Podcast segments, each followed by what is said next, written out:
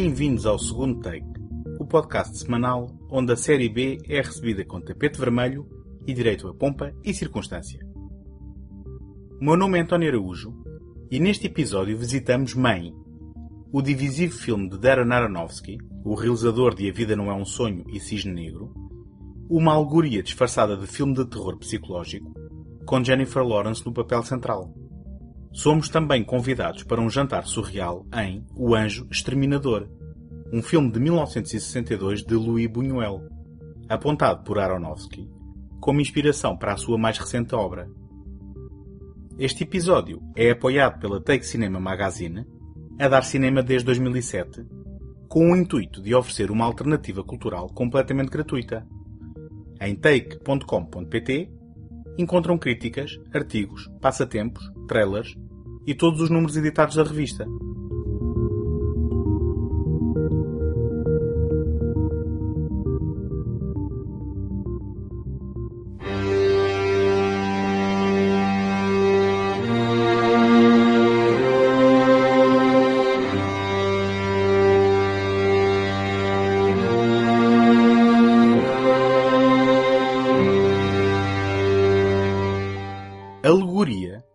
Substantivo feminino que significa figura de retórica que consiste na representação de uma realidade abstrata através de uma realidade concreta, por meio de analogias, metáforas, imagens e comparações, representação simbólica. Obra de arte que representa uma ideia abstrata. A expressão verbal ou plástica de uma coisa, com o fim de que as palavras ou imagens usadas surgiram outra coisa. Concretização por meio de imagens, pessoas e figuras, de ideias ou entidades abstratas. Darren Aronofsky é um dos mais interessantes realizadores norte-americanos da atualidade.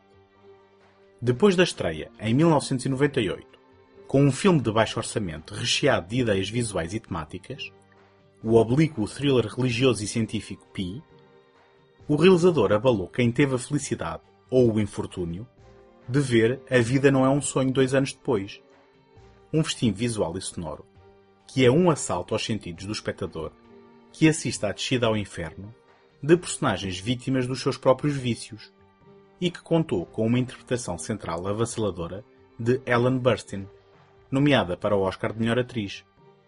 As suas ambições para o filme seguinte foram contidas pelo orçamento reduzido, finalmente angariado, e o épico planeado último capítulo estreou finalmente em 2006 numa escala mais reduzida, sendo, na realidade, uma pérola intimista e desafiante que atravessa gerações, bem como mito e realidade, traduzindo no ecrã algumas das mais prementes ansiedades humanas e a luta do homem na procura do sentido da vida. Este foi o projeto em que Aronofsky conheceu a atriz Rachel Weisz, futura mulher e mãe do seu filho apontamento que será relevante no enquadramento de mãe. O Wrestler apareceu em 2008 como um filme algo atípico na sua filmografia. Ainda assim, é uma história de obsessão e monomania que fez chegar o cinema de Aronofsky a uma maior fatia do público, valendo a Mickey Rourke uma nomeação para o Oscar de melhor ator. Na sequência deste reconhecimento, Cisne Negro foi a prova que o seu autor não se renderia totalmente ao cinema mainstream sendo, no entanto, o encontro perfeito entre as preocupações comerciais deste e as obsessões temáticas e artísticas daquele. Esta fantasia negra de obsessão e rendição à loucura, reminiscente da atmosfera do género giallo italiano, valeu a Natalie Portman o Oscar de melhor atriz, confirmando o talento de Aronofsky no trabalho com os seus atores. Noé, o épico de 2014 que ofereceu uma perspectiva judaica sobre uma história bíblica, voltou a ser uma história sobre convicção e obstinação, mas é, até hoje, o único tropeção numa carreira acima da média, apesar de estar longe de ser um mau filme. O que torna evidente é o interesse do realizador na exploração temática da religião, mais particularmente na sua expressão cristã.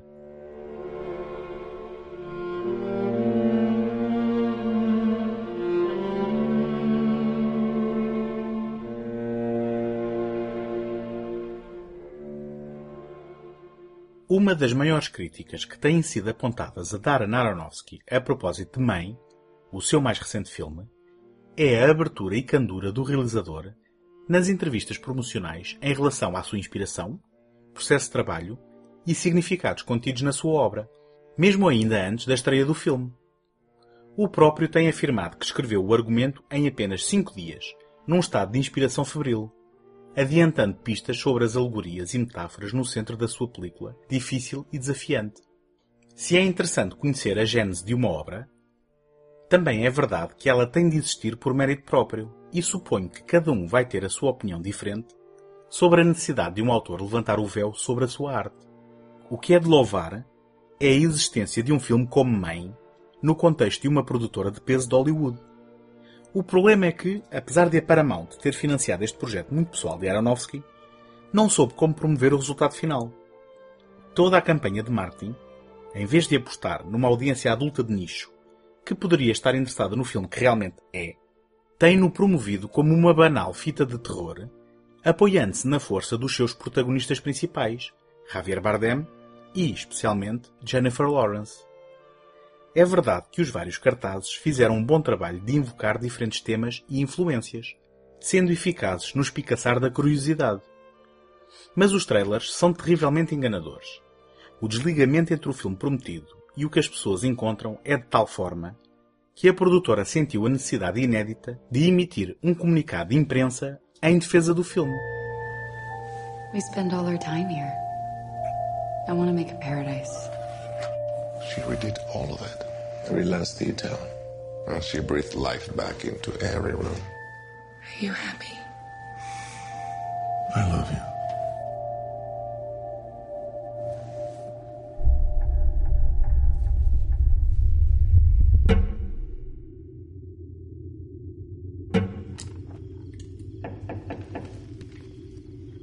Please, come in. Hello. Hello. He's a stranger. We're just gonna let him sleep in our house.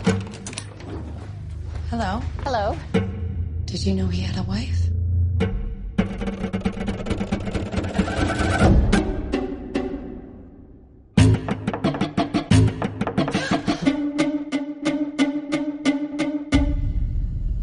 He has pictures of you in his luggage.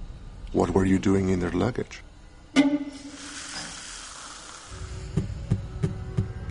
What do they want? God help you.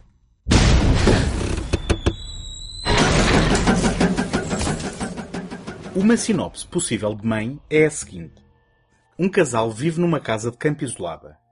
O homem é um aclamado poeta afligido por um agudo bloqueio de escritor. A mulher, que anseia por uma experiência tranquila a dois, dedica-se a renovar o lar, com o qual demonstra partilhar uma estranha e empática sincronia. A relação entre os dois é carinhosa, se bem que um pouco distante. Porém, ela demonstra-se solidária e encorajadora perante as dificuldades de inspiração do marido. Um dia, um estranho bate à porta à procura de um quarto. O homem oferece estadia prontamente, apesar da relutância da mulher.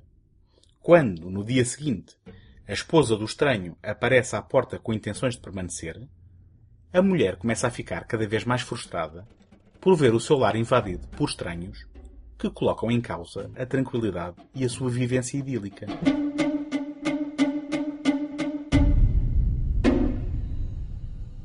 É natural que Mãe seja uma experiência frustrante para uma fatia do seu público. Este é um filme de terror psicológico que não resiste a uma leitura literal e que obriga o espectador a procurar significados e pistas para descodificar as suas metáforas e alegorias. E, a verdade, é que elas não são subtis, nem se limitam a uma só leitura, o que pode funcionar como mais uma camada alienadora. O trabalho de câmara é sufocante. Mais de 90% das suas cenas são uma variante das três situações. Um grande plano de Jennifer Lawrence, um grande plano por cima do ombro de Jennifer Lawrence ou o seu ponto de vista. Isto coloca-nos, obrigatoriamente, numa posição de empatia com a sua personagem. É através dela que temos a perspectiva dos acontecimentos.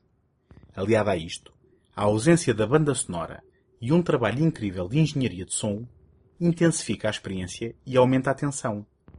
A imprevisibilidade da narrativa, um dos seus maiores trunfos, é o derradeiro contributo para uma experiência enervante. O espectador, com uma personagem de Lawrence, é atirado para um permanente e desconcertante estado de incredulidade perante os acontecimentos a que assiste. Why don't you want kids? Excuse me? I saw how you reacted earlier. I know what it's like when you're just starting out and you think you have all the time in the world. And, you know, you're not going to be so young forever. Have kids. You'll be creating something together. This is all just setting. Aronofsky parece ter aqui um ato de purga muito pessoal. Sem ter a pretensão de julgar o homem, nem de misturar o trabalho público do artista com a sua vida privada, é incontornável e algo perturbante a semelhança da figura que aparece na abertura do filme com Rachel Weisz, entretanto separada do realizador. Torna-se assim inevitável ver no poeta em crise no centro da narrativa uma expressão do próprio autor a debater-se com os fantasmas pessoais da sua domesticidade e, quem sabe, da impossibilidade de conciliação de uma vida a dois ou, em última instância, do seu próprio divórcio. A personagem de Bardem, carinhoso e atento, é também egocêntrico e tóxico na relação com a sua musa. Por um lado, esta não parece ser suficiente para motivar a sua arte. Por outro, a sua necessidade de afirmação pessoal procura reconhecimento no mar de estranhos anónimos que adoram o seu trabalho. É o culto do artista que se expõe aos holofotes da fama, independentemente das consequências para quem é próximo de si. A visão do artista como um vampiro do amor que lhe é dirigido, num processo de cíclica destruição de quem decide amá-lo, parece revelar uma luta pessoal do autor com uma vertente mais obscura da sua personalidade. O incrível é que esta é apenas uma das leituras possíveis independentemente de muitas outras que cada espectador poderá tirar em virtude da sua experiência pessoal, parece óbvio que Aronofsky tem uma posição bastante fincada em relação à religião em geral e ao cristianismo em particular. Paralelamente às suas preocupações pessoais, desenha uma alegoria religiosa onde não faltam Adão e Eva, criada da costela de Adão, bem como Caim e Abel. Para o autor, Deus é uma criatura caprichosa que criou o homem para que este o pudesse adorar. A mãe natureza torna-se assim uma vítima dos excessos do homem, numa versão condensada e horrífica da história do mundo e do papel da religião no desenrolar dos acontecimentos. É uma visão panteísta e pessimista que, ao invés de debater sobre a existência ou não de Deus, afirma que, independentemente disso, o que é feito em seu nome atropela aquilo que realmente deveria ser amado e preservado o nosso planeta, o nosso lar, a natureza, a nossa primordial mãe. He's a proud man. I admire that.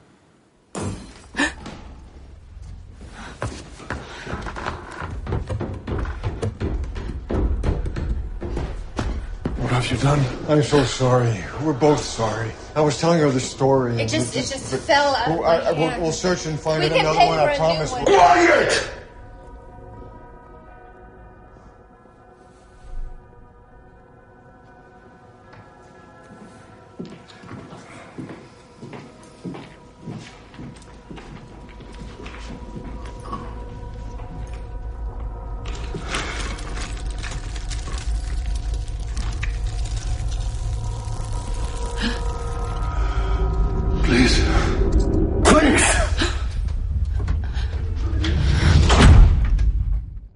Independentemente da clareza ou nebulosidade destes ou de outros significados, Mãe é uma viagem atribulada para o espectador. Muito se falará das mazelas físicas de Jennifer Lawrence na rodagem do filme. Mas a verdade é que a fabulosa atriz carrega o filme às costas, sofrendo na pele o que nós sofremos apenas por aproximação. É extraordinária a forma como a sua expressividade nos orienta e informa emocionalmente, mesmo quando tudo descamba num gigantesco pesadelo metafórico. Bardem é perfeito no papel do marido, oscilando drasticamente entre a empatia e o capricho mal disfarçado. Os veteranos Ed Harris e especialmente Michelle Pfeiffer não podiam ter sido melhor escolhidos no papel do casal que começa a invasão do lar, aproveitando claramente as personagens sumarentas desenhadas por Aronofsky. É possível que Mãe venha a ser um fracasso comercial, muito por culpa da forma como foi publicitado. E é possível que nunca venha a ser um filme unânime. Uma coisa é certa. Este é um bom teste para identificar um verdadeiro fã de Darren Aronofsky, pois este é um dos seus trabalhos menos destilados e apurados. É, pode-se dizer, Aronofsky em estado bruto e visceral. E, goste-se ou odeie-se, está aqui um dos acontecimentos cinematográficos do ano.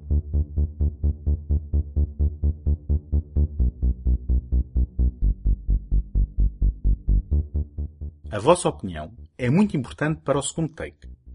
Peço-vos que deixem uma crítica positiva no iTunes para ajudar a dar visibilidade ao programa. Se conhecem quem possa gostar do que aqui faço, partilhem o podcast e ajudem-me a chegar a mais pessoas. Se estão a ouvir este programa pela primeira vez e gostam do que ouvem, podem subscrever o segundo take em qualquer plataforma ou sistema, via iTunes, Stitcher, RSS ou qualquer aplicação da vossa preferência.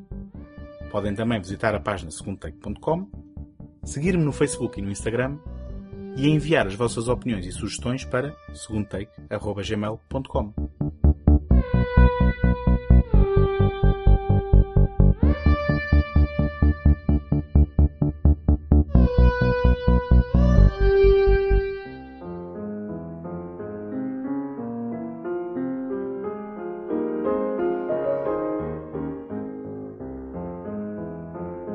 A definição de surrealismo avançada por um popular dicionário online parece estranhamente omissa. Diz o seguinte: artes plásticas, literatura, movimento literário e artístico surgido no segundo quartel do século XX, sob influência de reflexões freudianas acerca do inconsciente e do potencial comunicativo do sonho, que preconizava a libertação de todas as preocupações racionais, morais ou estéticas, valorizando a criação artística radicada nos automatismos psíquicos, na espontaneidade, no instinto, no subconsciente e no sonho. Afirmo ser omisso porque ignora o reflexo deste movimento na sétima arte. Hoje em dia, o nome imediatamente avançado quando se fala de surrealismo será, provavelmente, o de David Lynch. Mas o nome que ainda é praticamente sinónimo de surrealismo, atrás das câmaras de filmar, é o de Louis Buñuel. Nascido em Espanha em 1900, Buñuel tem uma longa carreira recheada de títulos importantes na história do cinema, independentemente do movimento, género ou estilo de cada um. Desde a sua colaboração com Salvador Dalí, em 1929, Um Cão Andaluz, passando por Los Olvidados, Viridiana, A Bela de Dia, O Charme Discreto da Burguesia, até ao seu último filme em 1977, Este Escuro Objeto do Desejo, a vastíssima obra do realizador, produzida em grande parte no México, valeu-lhe o reconhecimento no obituário que o New York Times escreveu na hora da sua morte, em 1983, como um iconoclasta, moralista e revolucionário, que foi um líder do surrealismo avant-garde na sua juventude e um dominante realizador de cinema internacional meio século depois. Me van a perdonar altero natural. Vamos a comenzar con un guiso maltés, que según costumbre en la isla se sirve como hors d'oeuvre. Parece que abre el apetito. Hígado, miel, almendras y con una salsa muy especiada.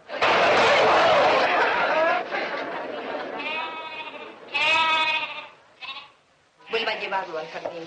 La señora me tranquiliza con esa medida, porque hay asuntos graves que requieren la inmediata atención de la señora. ¿Ocurre algo? Suceden cosas muy extrañas.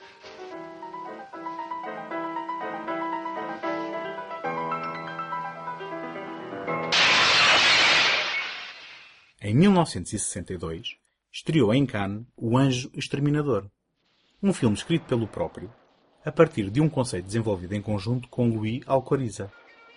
Apesar de ser um filme com um vasto leque de personagens, sem nenhum protagonista a ter especial destaque, apresentava à cabeça do elenco a atriz Silvia Pinal, mulher na altura do produtor da película Gustavo Alatriste. Durante um jantar formal, na sumptuosa mansão do Sr. Edmundo Nobile e da sua esposa Lucia, a maior parte dos empregados vão, inexplicavelmente, abandonando os seus postos. Depois do jantar, os convidados confraternizam na sala de música, onde Blanca toca uma sonata para piano. Com o avançar da noite, não só nenhum dos convidados se foi embora, como se começam a colocar confortáveis, com intenções de passar a noite nos sofás, cadeiras e, inclusivamente, no chão. De manhã, torna-se aparente que algum motivo inexplicável os impede de sair sequer da sala de música. alimentando-se dos restos do jantar da noite anterior, vão-se deixando ficar naquele espaço. Os dias passam e a situação começa a ficar insuportável. Os convivas ficam com sede e fome e tornam-se quesilentos, hostis e histéricos, dependendo da lógica e racionalização do Dr. Carlos Conde para manter a calma e os orientar através deste suplício.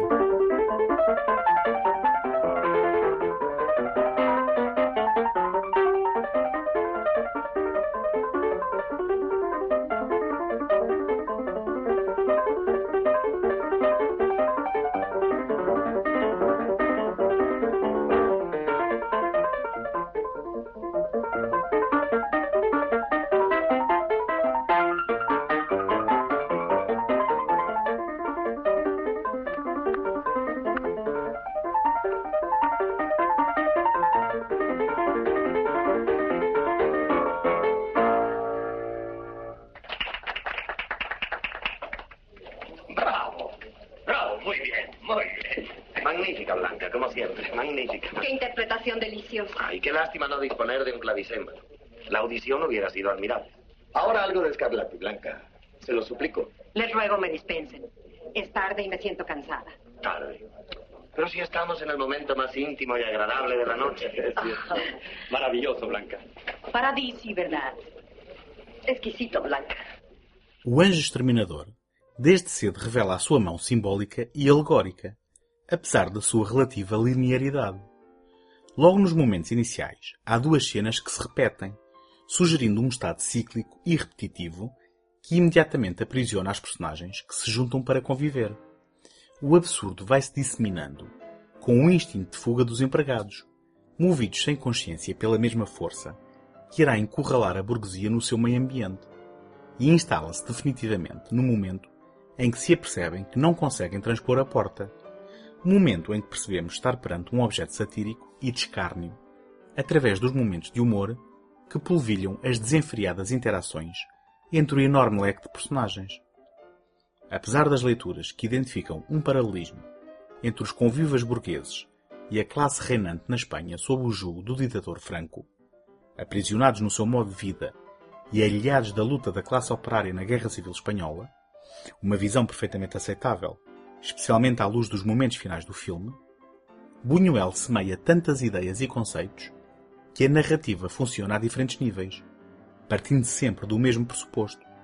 Em situações de dificuldade, o ser humano revela os seus piores instintos, independentemente da sua crença, convicção ou moralidade. Parece que esto va en serio.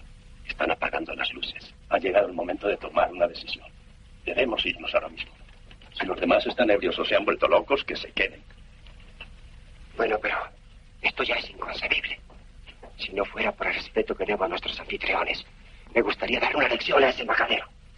Estas ropas tan rígidas son para las estatuas, no para los hombres, sobre todo a las 5 de la mañana.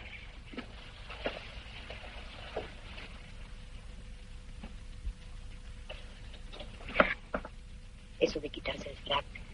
¿No crees que se están excediendo? No olvides que Leandro vive en los Estados Unidos. Además, a esta hora en que el cuerpo alcanza su máxima depresión y con esta temperatura tan agradable. Estoy segura de que cuando recapaciten sobre su conducta se sentirán avergonzados. Es seguro. Y quisiera evitarles ese bochorno. Pongámonos a su nivel para atenuar un poco su incorrección. Por entre mortes por causas naturais, suicídios, alucinações, cerimónias místicas, encontros maçónicos, tentativas de abuso sexual e outras demonstrações de fraquezas humanas, passeiam-se livremente pela casa um urso e três cordeiros. Esta imagética não é inocente, pois a fé e a religião também parecem fazer parte do alvo do realizador. Ao colocarem-se ao alcance dos famintos burgueses, os cordeiros são imediatamente capturados, cozinhados e comidos. A ideia de ciclo sugerida no início é então retomada quando uma conviva se apercebe que, depois de tantas voltas, os convidados sobreviventes estão exatamente no mesmo lugar onde tudo tinha começado. A ironia é que o quebrar do feitiço é conseguido pela repetição exata dos mesmos passos que os tinham levado à misteriosa prisão. Se dúvidas houvessem sobre o envolvimento da religião nesta prisão incessante e repetitiva que vitima os cordeiros inocentes, então a repetição do inexplicável aprisionamento na igreja na cena final deixa muito poucas dúvidas sobre a posição de Buñuel sobre este tema. Ao ver O Anjo Exterminador, torna-se óbvia a influência desta obra sobre o último filme de Darren Aronofsky, tanto na forma como nas suas preocupações temáticas. Apesar de ser um título menos celebrado do realizador espanhol, é uma ótima porta de entrada para a sua vastíssima e riquíssima filmografia, feita de surrealismo, alegorias e genialidade. Encontramos na próxima semana. Até lá, boas fitas!